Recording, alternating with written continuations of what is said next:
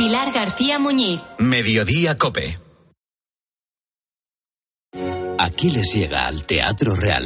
Vive una divertida historia de enredo sobre el héroe de la guerra de Troya con el estreno en el Real de Aquiles en Estiros de Francesco Corselli. Todo un acontecimiento en Madrid con el que descubrirás una obra maestra del barroco recuperada por el Real tras su estreno exclusivo en la corte de Felipe V. Cinco únicas funciones del 17 al 25 de febrero. Compra tus entradas desde 17 euros en teatroreal.es.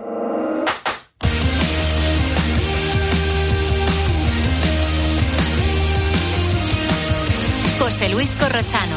Deportes en Mediodía Cope. Estar informado.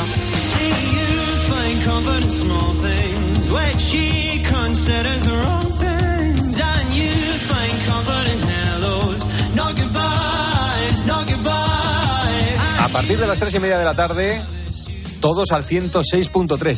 Los muy cafeteros, pero ahora Pedro Martín, Reto Perito. Hola Pedro, ¿qué tal? ¿Cómo estás? Buenas tardes. Buenas tardes, ¿cómo estamos? Estamos buscando, visto lo que ha pasado en Turquía y Siria, ¿qué estamos buscando, Pedro? Pues eh, un país con una actividad sísmica muy alta, como pasa en Turquía y en Siria, que madre mía, madre mía, madre mía. En fin, bueno, la pista que dimos ayer es que eh, no hace falta irse muy lejos para encontrar un buen susto en ese país por una cosa de estas. En el tiempo, dices, no hace falta irse tiempo, sí, muy sí. lejos en el tiempo. Tiempo, hace un año eh, sufrieron un susto muy gordo. Y la pista de hoy es que en ese país el, el- el sistema político es una monarquía parlamentaria, ¿vale? Pero no es una monarquía como la nuestra, porque el rey allí pincha y corta más que el nuestro. Es una monarquía parlamentaria, pero es más monarquía que parlamentaria, ¿no? Sí, digamos que, sí, sí, sí. Está muy bien dicho lo que has dicho, sí, sí, sí. sí, Perfecto. correcto. Muy bien, pues eso es lo que estamos buscando. Un país con una actividad sísmica muy alta, lamentando lo que ha ocurrido en Turquía y Siria, que sigue ocurriendo en estas últimas horas. Bueno, Pedro, pues nada, mañana te espero. Un abrazo, ¿eh? Hasta mañana. Hasta sí, luego. sí. Producto del partidazo, cómo no, el debate permanente. Vinicius. ¿Qué visión tenéis, Guille? Creo que hoy a mediodía has hecho una reflexión aquí en COPE que merece la pena que, que escuchemos. Yo creo que se está sacando todo un poco de madre, sinceramente. Eh, está claro que, a mí no me gustan los jugadores que provocan, que intentan, intentan desestabilizar a, los otros jugadores con provocaciones. Pero esto es tan viejo como el fútbol. Yo creo que ha existido siempre, que los menos dotados técnicamente tienen que buscar sus armas para mm, ganar el partido a los que son mejores. Y eso pasa por eh, frenarles con métodos dentro de los límites del reglamento, que los marca el árbitro. Es decir, el árbitro tiene que decidir hasta dónde se puede y hasta dónde no. Y yo creo que el Mallorca no lo sobrepasó, sinceramente. No hay mucha más solución que intentar buscar soluciones deportivas. ¿Tú Se crees? den cuenta que sacan a Vinicius del partido, lo van a hacer cada vez más. Claro, van a usar las la artimañas necesarias ¿creéis que lo que- para lo- que Vinicius no juegue el partido. ¿Creéis Yo, que claro, lo, de, lo de Mafeo y, Ra- y Se va a Rayo de ayer repetir. se- Es que ayer, que a- lo, lo de ayer no fue algo criminal, ¿eh? Dicho lo cual, Quiero recordar que es el jugador de Europa que más falta recibe. y ¿eh? Fekir el año pasado y no, no dijimos nada. Y el Ma- anterior más sería otro y tampoco dijimos nada. Y yo lo que digo es que eh, la víctima es Vinicius, pero que o cambia su comportamiento o va a perjudicar a su club. Deja, Pero yo- pero- pero- pero un momento, es, evidente eso, que eso pasará en los estadios donde haya una rivalidad y donde haya un ambiente bastante. No, yo no hablo del público. ¿eh? Yo hablo del campo. No, no, es que eso pasa, fut- eso pasa cu- cuando hay un compendio de todo eso. Pero de verdad, en el fútbol que estamos viviendo ahora, donde los mm, jugadores prácticamente se tienen que cortar los brazos porque a la mínima te están pitando una mano, ¿os parece razonable permitir a un futbolista que está permanentemente llevándose las manos a los ojos, llamándole llorón a otro? Todo el partido, ¿por qué van a hacerle eso a Vinicius? Porque hay cuentas pendientes, porque él pía, porque él raja. porque Vinicius, Vinicius escudo, como porque tema. Hablemos un poquito más de Vinicius, pero incluso la encuesta del día en arroba deportes cope habla de Vinicius Asenjo. Eso es, corro. Vinicius también en la encuesta de hoy de arroba deportes cope. La pregunta es, ¿qué le desestabiliza más a Vinicius? ¿Rivales, árbitros o la grada? Estamos camino de 5.000 votos y de momento el 56% señala a los rivales y un 26% a la grada. Solo un 18% a los árbitros. Al 106.3. Impagos de renta y suministros. Retrasos en el cobro de las rentas. Llamadas a cualquier hora. Molestias a los vecinos. Destrozos. No dejes que tu alquiler se convierta en un tormento. Practica Tranquiler con la agencia negociadora del alquiler. Se van a encargar de solucionarte todos estos problemas. Además de pagarte directamente las rentas. Y proporcionarte sin coste el certificado energético. Agencia negociadora del alquiler. 920 2011. 920 2011. Son las tres y media, las dos y media en Canarias. Pilar García Muñiz. Mediodía Cope. Estar informado.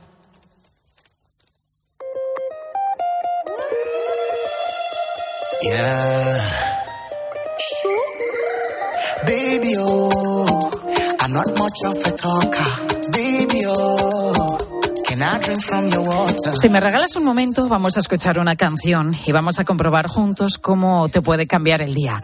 Es de Nena Daconte, seguro que la conoces. Tenía tanto que darte, pero quiero que escuches con atención lo que dice. Escucha. Prometo guardarte en el fondo de mi corazón.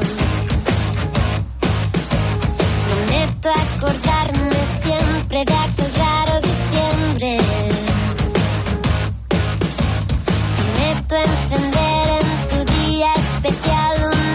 Bueno, lo has escuchado al inicio. Prometo guardarte en el fondo de mi corazón. Hermoso verso que canta Nena Daconte y que es una de las frases que han elegido los niños de una clase de quinto de primaria del Colegio Primer Márquez del Turia en Valencia para organizar una iniciativa muy original.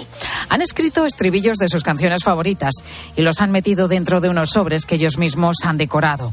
Con los sobres cuidadosamente preparados, las han ido dejando en 60 lugares de las calles más cercanas a su colegio. Su objetivo, pues tan sencillo como alegrar el día a todo el que los encuentre y los lea. hacer a la gente más feliz y sacarle una sonrisa. Y aparte que a la- ahora los adolescentes que están todo el rato con el móvil tiqui tiqui tiqui tiqui, pues que se fijen un poco más en las calles y que miren qué tienen a su alrededor, porque a veces se enfadan por tonterías y no están desperdiciando bueno, la alegría. Que a veces los niños también, ¿eh? Pero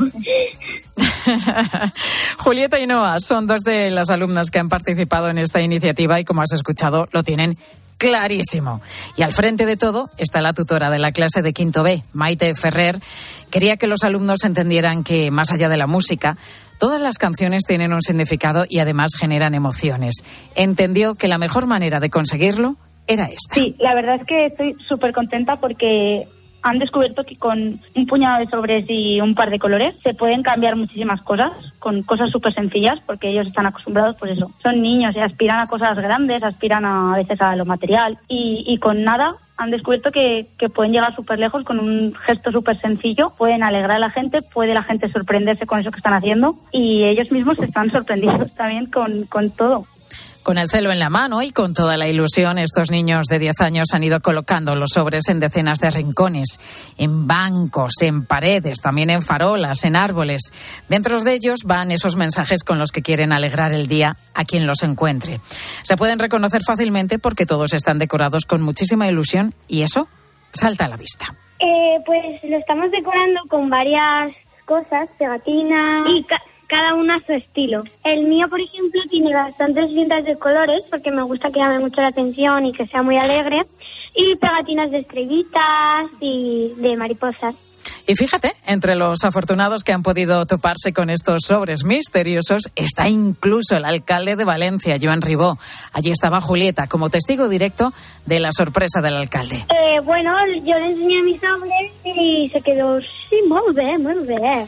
Porque el mío estaba en valenciano y pues yo se lo enseñé y le gustó bastante. Y además nos siguió por Instagram. Uy, qué bien, ¿eh? Bueno, eso sí, si te encuentras con uno de estos sobres, no te los lleves, ¿eh?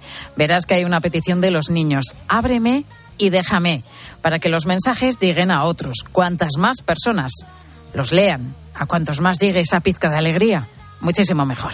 La gente cree que, que lo que se encuentra en las calle- calles es de su propiedad y se llevan muchos sobres, a lo mejor los colgamos un día y al día siguiente pasamos por el mismo sitio y ya no están y no pueden ser aprovechados. Lo suyo es que con esta iniciativa mucha gente se pudiera beneficiar de esto, o sea, pudiera verlos, pero es que no nos duran casi los sobres. Así que por favor que, que perdure para que otras personas puedan disfrutarlos también. Qué bonito, ¿verdad? Qué iniciativa más chula han llevado a cabo en este colegio valenciano. Un aviso navegantes. Estos chicos ya tienen planeado que los sobres alcancen muchos más lugares que los más cercanos a su colegio de Valencia. Están pensando ya en ir a dejarlos en otras ciudades. Así que si te encuentras uno de estos sobres, ya sabes, es un regalo inesperado que busca alegrarte el día. Disfrútalo y vuelve a dejarlo para que el siguiente también pueda colgar una sonrisa en su cara.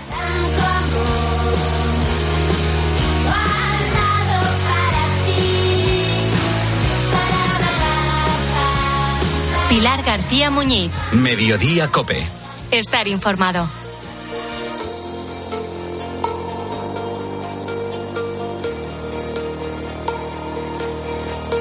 Te voy a leer a continuación un anuncio. Alquilo habitación de cuatro metros de largo, compuesta por cama individual, armario, mesa de noche, estantería y alfombra. Está bien ubicada por la zona de Rivas Vacía Madrid, los supermercados y transporte público al lado de la puerta. Precio 350 euros al mes. Pues cada vez se publican más anuncios como este de alquiler de habitaciones, un tipo de alquiler que ha subido en nuestro país un 40% y se ha incrementado debido a varios factores. El principal, bueno, pues los altos precios de los alquileres de una casa completa. Así que la solución por la que están optando muchos españoles es vivir en una vivienda compartida. Son personas que descartan directamente comprar una casa, entre otras cosas, entre otras cosas porque han subido un 9% en el último año. A eso súmale el incremento del Euribor, que cerró en enero en el 3,3% y que está encareciendo las hipotecas. Está difícil comprar una casa, sí, pero no está más fácil alquilarla. La falta de oferta en el alquiler sigue empujando unos precios que ya han alcanzado máximos históricos en 13 comunidades autónomas. Esto ha provocado, como decimos, que casi se haya duplicado la demanda del alquiler por habitaciones. Claudia Cid, muy buenas tardes. Buenas tardes, Pilar. Aquí los precios también están al alza. Es la pescadilla que se muerde la cola, Claudia. Sí, alquilar una habitación nos cuesta un 21% más de media que hace un año.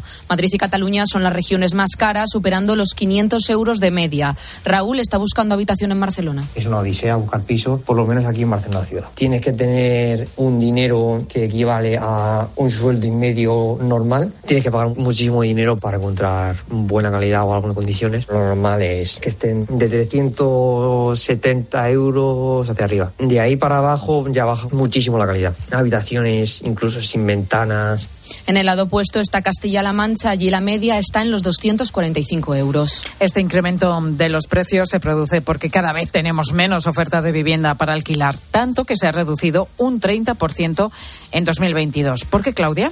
Pues mira, uno de los motivos es la vuelta de los pisos turísticos al mercado vacacional y otro es la sobreregulación del alquiler que ha motivado que muchos propietarios pues hayan optado por vender en vez de alquilar.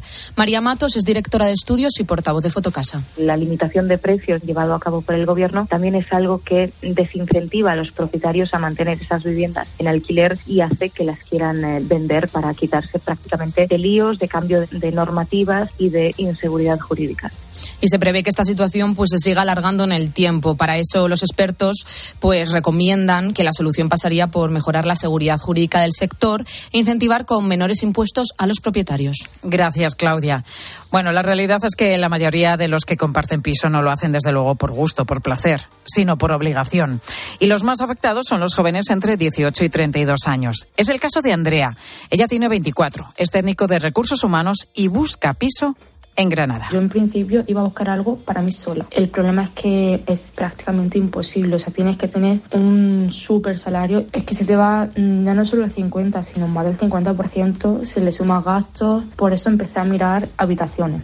Al precio hay que sumarle otras dificultades que también se encuentran cuando se busca un alquiler. En primer lugar, según Andrea, el gran número de estafas. Gente que te vende un estudio, que te vende una habitación de una forma muy buena y cuando le dices de ir a verlo no te lo pueden enseñar o si te lo tienen que enseñar tienes que pagar una reserva.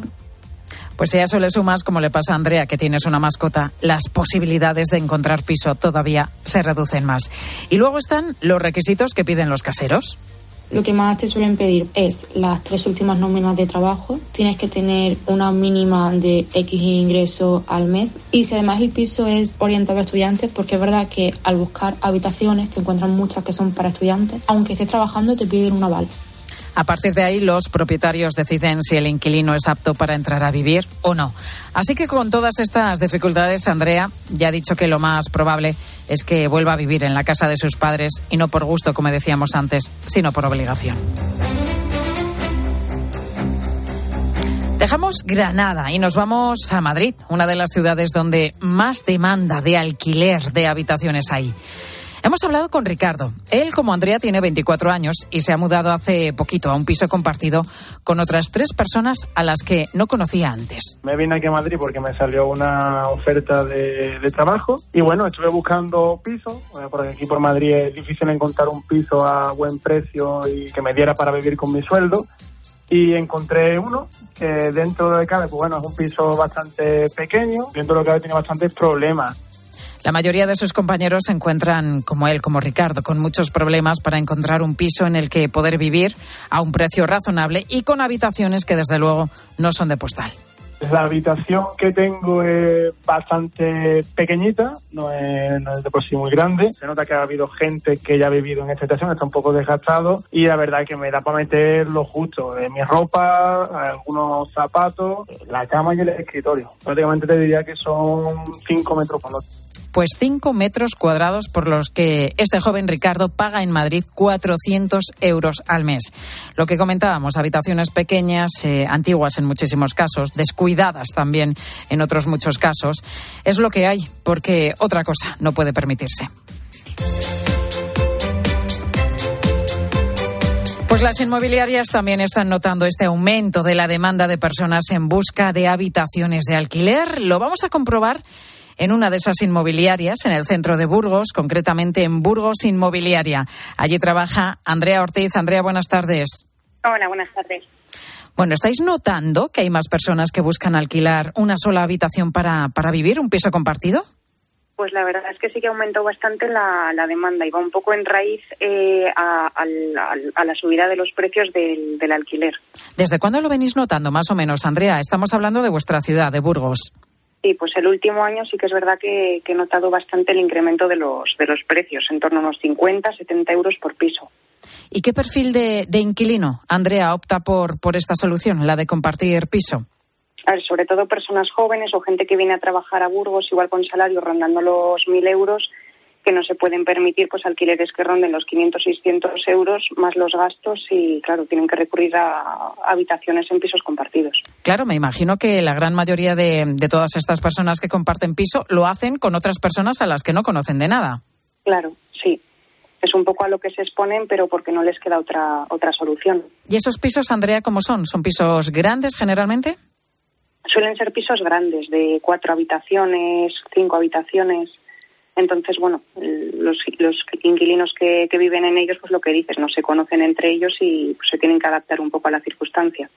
Y hablando de Burgos, del centro de la ciudad concretamente, Andrea, ¿cuál es el precio aproximado que puede tener alquilar una habitación?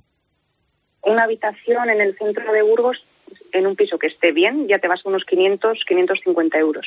¿En, en Burgos? ¿500 o 550 euros? Sí. Es un alquiler carísimo. Estábamos hablando, si es verdad, el caso de Ricardo, este joven al que escuchábamos hace un momento, que paga 400 euros en Madrid, pero si es verdad que es una habitación muy chiquitina, de 5 metros cuadrados. Pero me llama la atención, claro, que sea el precio más alto allí en Burgos. Ese tipo de, de, precios, pues puedes encontrarlo en viviendas de sin ascensor, un cuarto sin ascensor, un quinto sin ascensor, pero claro, por eso te digo que está subiendo muchísimo el alquiler y para encontrar algo medianamente bien, pues te vas a en torno a los 500 euros. ¿Cómo son en general los precios de, del alquiler allí en el centro de Burgos? Pues en el centro de Burgos, eso, de una habitación rondando los 500, dos habitaciones ya te sueles ir a los 600 aproximadamente y de tres pues 650, 700, un poco en función de cómo esté el piso. Pero bueno, claro, los pisos compartidos generalmente son, son grandes y, y, por eso también el precio es más, más elevado. En estos casos, Andrea, ¿cómo se realizan los contratos? ¿Individualmente o todos los que comparten el piso hacen un único contrato? Eh, depende de propietarios. Hay propietarios que quieren lo, eh, lo que es alquilar habitaciones individuales, entonces se hace un contrato por cada inquilino y hay otros que alquilan el piso completo, se ponen todos en el mismo contrato y cuando se marcha uno, pues hay que hacer un nuevo contrato, cambiando el inquilino. Pues acabamos de hablar de los precios del alquiler de las habitaciones en pisos compartidos en Burgos. Lo hemos hablado con Andrea Ortiz, que es empleada de Burgos Inmobiliaria. Andrea, gracias por atendernos. Vale, gracias a ti. Feliz tarde. Igual, hasta luego.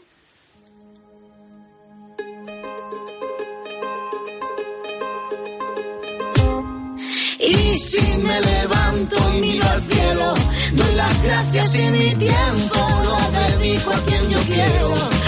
Bueno, me he quedado sorprendida con ese dato que nos acaba de dar Andrea de los alquileres en Burgos. ¿eh? Pensé que iban a estar un poco más asequibles, pero no, ya has visto que no, que da igual que sea Burgos, Madrid, Barcelona, Bilbao, Sevilla, Valencia.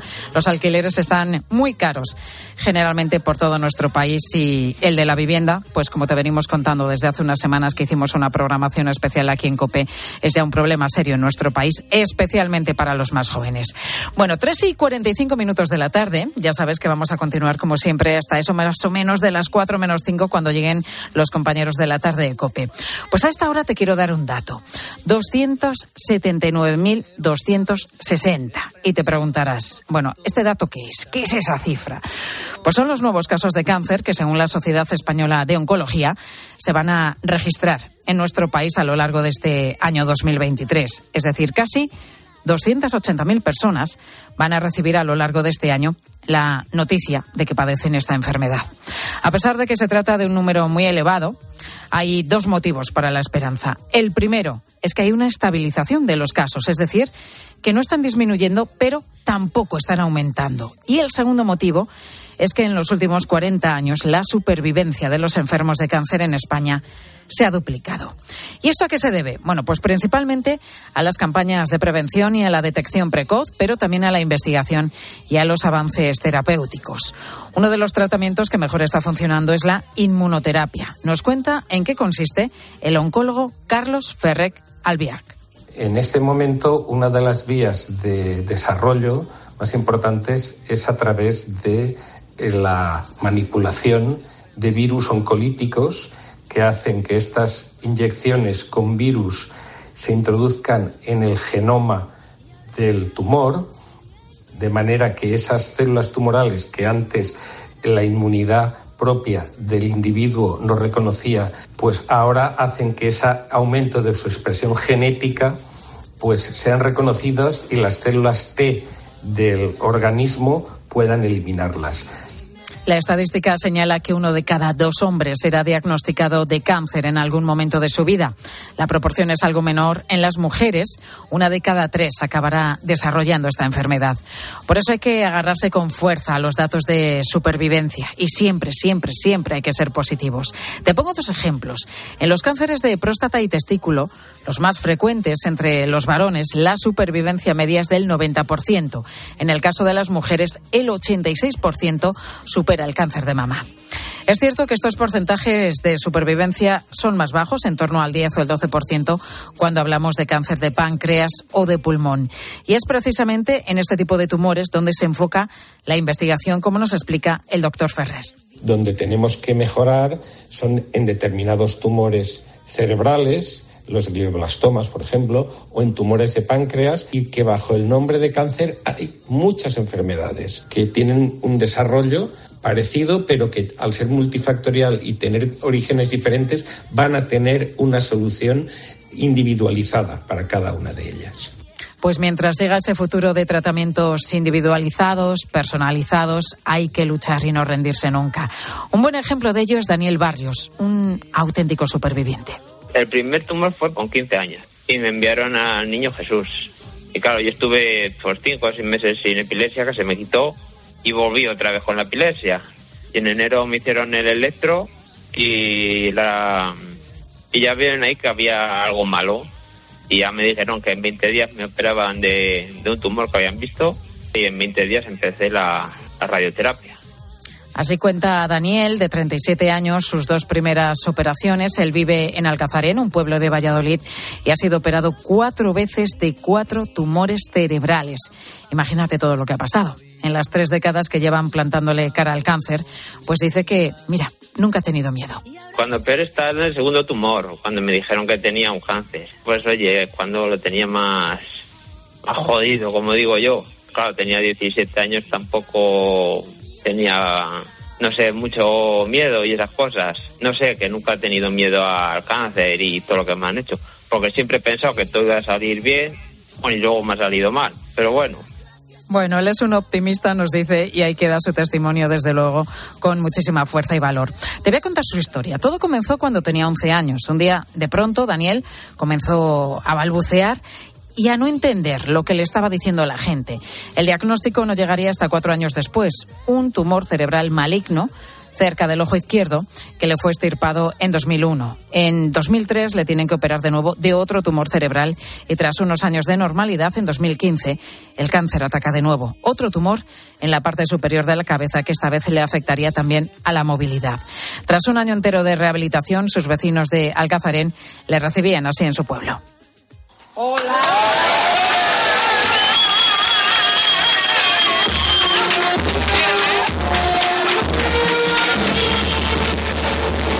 Bueno, hasta con música le recibieron con muchísimos aplausos y con todo el cariño del mundo.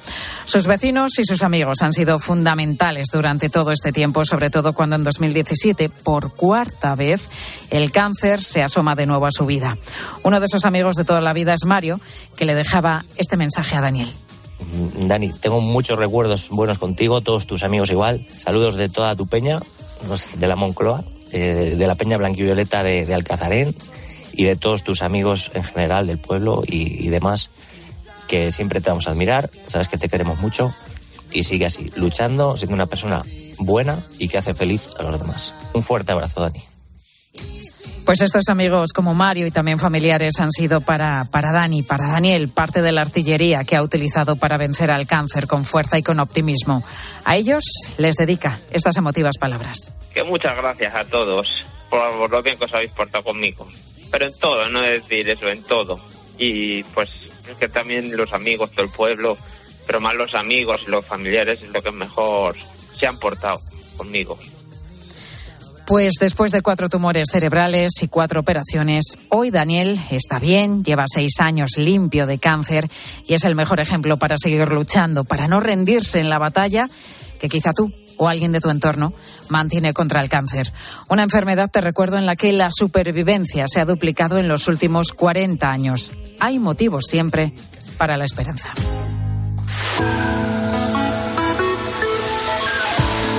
Y hoy también estamos contando, bueno, esto ya lo sabes porque la noticia la conocimos ayer por la tarde, que dos responsables de Renfe y Adif han sido cesados por la chapuza de los trenes de Asturias y Cantabria. Madre mía, la que han liado. Los trenes fueron diseñados con unas medidas que impiden su paso por varios túneles. Nadie tuvo en cuenta que algunos de esos túneles son bastante antiguos, del siglo XIX, son más pequeños de lo habitual, así que los trenes no caben por ellos. Y sobre esto os preguntábamos a vosotros, hoy a los oyentes de mediodía, ¿cuál ha sido tu mayor error de cálculo. ¿Qué obra o reforma te salió mal porque no se tuvo en cuenta algún detalle que luego resultó fundamental? ¿Cuál ha sido tu mayor chapuza o pifia? No solamente en una obra, ¿eh? en cualquier circunstancia.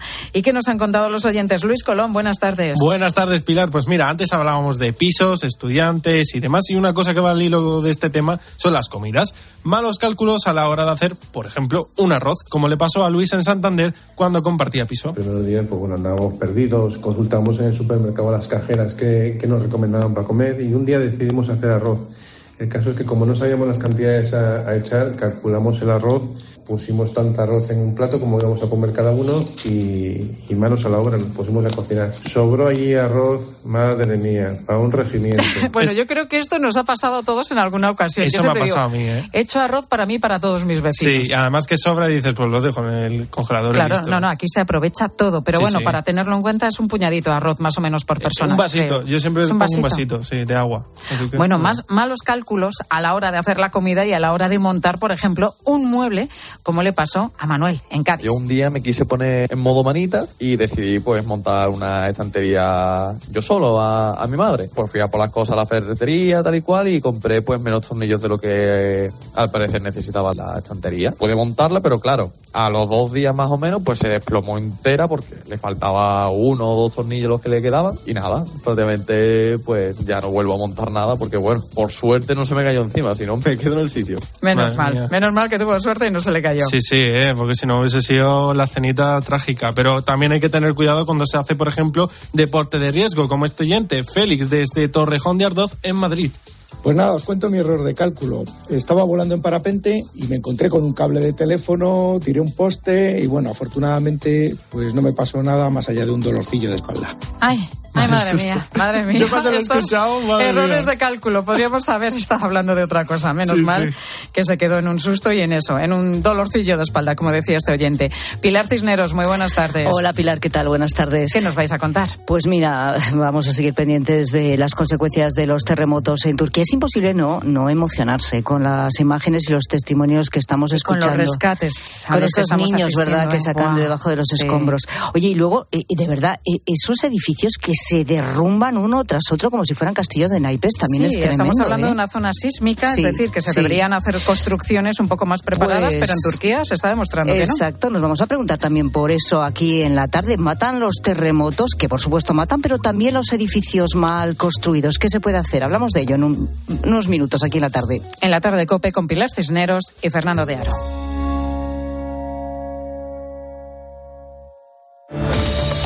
Escuchas Mediodía Cope. Con Pilar García Muñiz. Estar informado.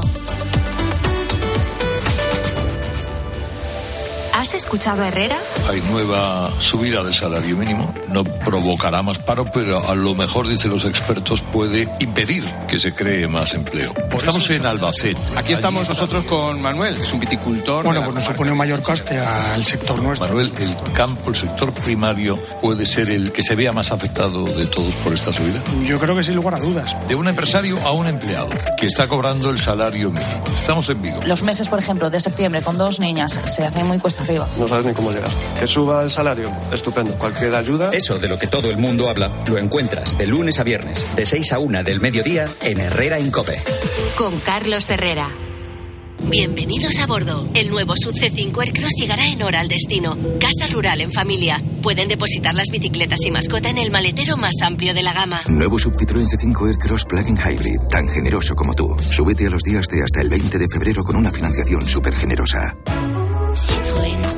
Condiciones en citroen.es. Dos cositas. La primera, un motero siente la libertad del viento en su cara. La segunda, un mutuero siempre paga menos. Vente a la mutua con tu seguro de moto y te bajamos su precio, sea cual sea. Llama al 91 555 5555. 91 555 5555. Por esta y muchas cosas más, vente a la mutua. Condiciones en mutua.es. ¿Y tú que tienes niños? ¿Qué necesitas para tu seguridad? Bueno, ya no son tan niños. A veces se quedan solos en casa y uf, siempre esperando que no la líen.